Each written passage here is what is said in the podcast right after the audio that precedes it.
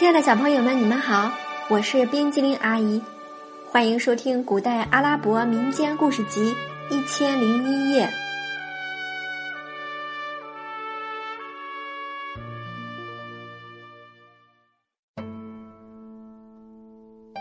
接下来我们要讲的是马尔鲁夫的故事第四集。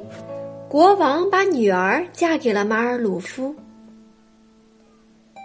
国王问商人们：“你们告什么人？”商人们说：“一个叫马尔鲁夫的外乡人，他犯了什么事儿？”这个外乡人令人生疑。商人们说：“他一把一把的把钱撒给穷人们，以此来证明他的富有和慷慨。可是他手里并没有钱，钱都是跟我们借的。他说他的货物运来就还给我们，可是。”总也不见他的货物来，他跟我们借了六万金币，都撒给穷人了。他口口声声说货物一来就加倍偿还我们，可是，一拖再拖，我们可等到什么时候？国王陛下，我们怀疑他是个骗子。这位国王是个爱财如命、极为贪婪的吝啬鬼。听了商人们的控告，他对马尔鲁夫产生了浓厚兴趣。他对身边的宰相说：“假如那个生意人说的不是实话，他绝不会把那么多钱施舍给穷人。他的货物肯定会来，我相信他会把借的钱还给这些商人。我想结识那个生意人，把女儿嫁给他，逐渐占有他的钱财。我是最有资格享有那些钱的。”宰相说。陛下，那个生意人相信不得，我一听就知道他是一个狡猾的骗子。他向别人借了这么多钱，吹牛说他的货物就要运来了，实际上呢，他什么也没有。我们试试他怎么样？国王说：“那样我们就知道他说的是实话还是假话。他是拥有巨款的富翁。”还是毫无见识而又一无所有的穷光蛋了。陛下想怎么试他？我把他招进宫来，表示尊敬他、关心他，拿出一颗价值千金的名贵宝石给他看。他要是识货，就知道这颗宝石的价值；如果不识货，就说明他是一个骗子。我就下令杀了他，免得他以后再害人。马尔鲁夫当即被招进王宫，国王对他十分尊敬，赐他入座，与他交谈。国王问：“听商人们说，你向他们借了许多钱？”“是的，我向他们借了六万。”马尔鲁夫说：“我的货物一来就还他们，而且加倍还他们。他们没有叫我在穷人面前失面子，我很感激他们。”我加倍偿还他们是应该的，到时候他们要金币也行，银币也行，货物也行，随他们选。这时，国王拿出一颗宝石，举到马尔鲁夫面前，问：“你看这是什么东西？值多少钱？”马尔鲁夫接过来，捏在大拇指和无名指之间，细细端详。那东西竟碎了。国王大惊，质问道：“你怎么把我的宝石捏碎了？”陛下，这哪里是宝石，只是一块矿石，顶多值一千金币。我的那些宝石都是难以估价的，大小都像胡桃或鸡蛋一样，一颗至少值七万金币。陛下堂堂一国之主，怎么把这东西当做宝石？不过也可以理解，因为你们这个地方毕竟还穷。国王那颗贪婪之心又开始活动了，他说：“你真的有刚才所说的那种宝石吗？多着呢，能送给我一些吗？可以，等我的货物来了。”我送给陛下许多这种无价之宝。国王异常高兴，对马尔鲁夫的话深信不疑。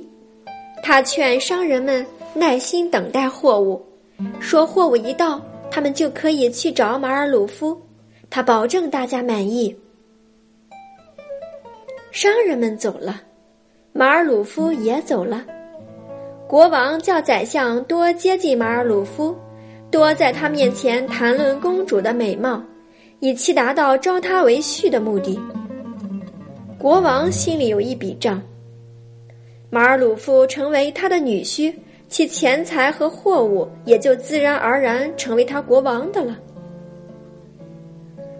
可是这位宰相一直恋着国王的女儿，曾因这门婚事竭力奔走活动，只因公主坚决拒绝而最后告吹。我一直认为这人是个骗子，陛下。宰相对国王说。您将毁了您的女儿，您为她选的丈夫是个又穷又狡猾的家伙。国王勃然大怒，厉声道：“只因你以前向我女儿求婚，遭到她拒绝，就企图报复，想达到你不可告人的目的。告诉你，你休要在我面前说这位商人的坏话，我看你居心不良。”不希望我好，也不希望我女儿好。他知道那颗宝石的价值，根本不把它放在眼里。你凭什么说他是骗子？如果他跟我女儿结了婚，见了他的姿色，一定会疯狂爱上他，会把他所有的钱和财宝都送给他。你总在我面前胡说八道，就是不希望我女儿享受这一切，是不是？宰相被骂得不敢说话了，心想：“到底是怎么回事？咱们走着瞧吧。”于是他百般去亲近马尔鲁夫，对马尔鲁夫说：“国王陛下非常喜欢你，他想把女儿嫁给你。他女儿又美丽又温柔又有教养，是天下无双的好姑娘。你的意下如何？”马尔鲁夫说：“好啊，不过得请国王陛下等一等，待我的货物来后再举行婚礼，因为我要送给公主一笔彩礼，还要发给参加婚礼的人们礼物。我准备送给公主五千袋金币，新婚之夜我要拿出一千袋金币释放给穷人，一千袋金币赏给维持婚礼秩序和做保卫工作的士兵。”新婚之后的第一个早晨，我要拿一百颗宝石送给新娘，一百颗赏给男女仆人。此外，我还要送给穷人一千套衣服。我做的这一切都是表示我对新娘和王室的崇高敬意。可是，在我的货物运来之前，我是无法按照我的愿望行事的。宰相把马尔鲁夫的话转告给国王。国王听了大喜，向宰相道：“你看他说的多有条理，你凭什么说他是个骗子？”宰相说：“我现在还这么说，看法仍然不变。”国王大怒，骂道：“你以后再说，我就杀了你！现在我命你快去请他到这儿来，我们之间的事以后你不要管。”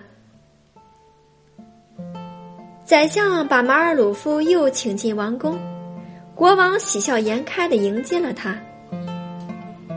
你不要不好意思，国王对马尔鲁夫说：“你的货物晚点来也没有关系，我的国库里什么都有，你想拿什么就拿什么，不要客气，你就耐心等待你的货物吧。到那时，那些钱还不都是你和妻子的？”说着。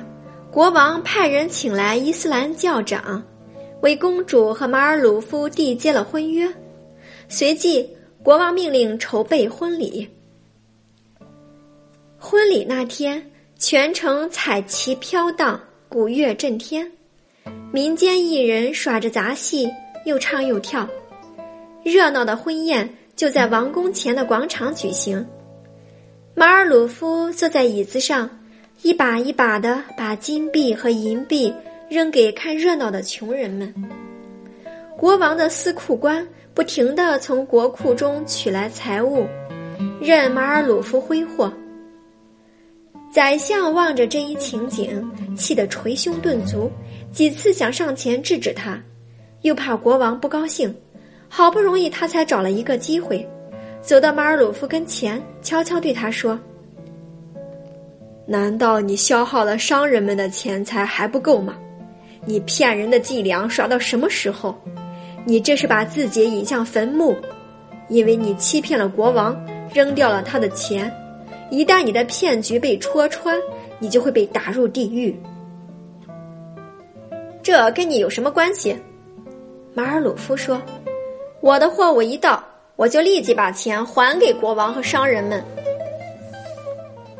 可是他心里暗自说：“该发生的事就让它发生吧，这都是命中注定，命运是无法逃避的。”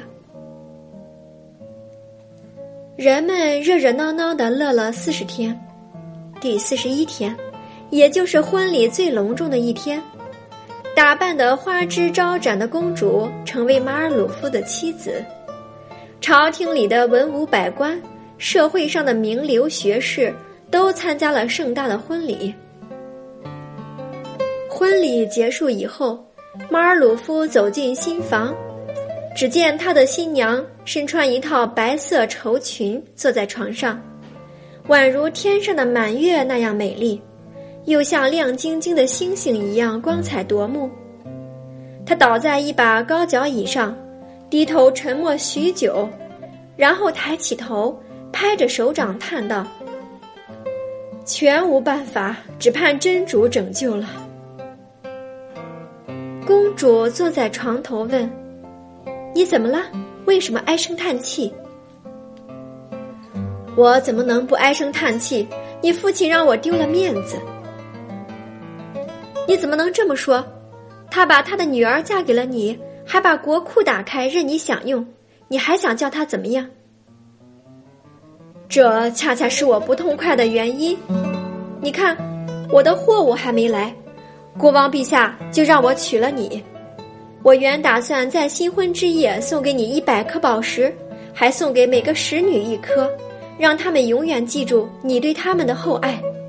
他们会逢人就讲，这是在我们小姐的洞房花烛夜，驸马赏给我们的礼物。这样一来，不就显得你宽厚仁慈吗？至于我，我是毫不吝惜几颗宝石的，因为那玩意儿我有的是。公主说：“别为这桩事苦恼，奖赏使女们的机会有的是，而我呢，听你这么一说就很高兴。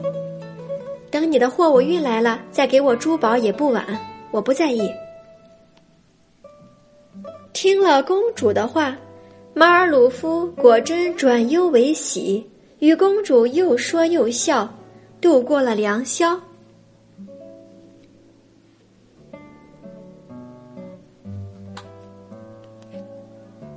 亲爱的小朋友，故事讲完啦。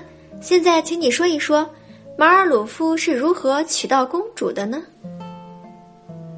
今天冰淇淋姨讲的故事《马尔鲁夫的故事》第四集，国王把女儿嫁给了马尔鲁夫，就到这里了。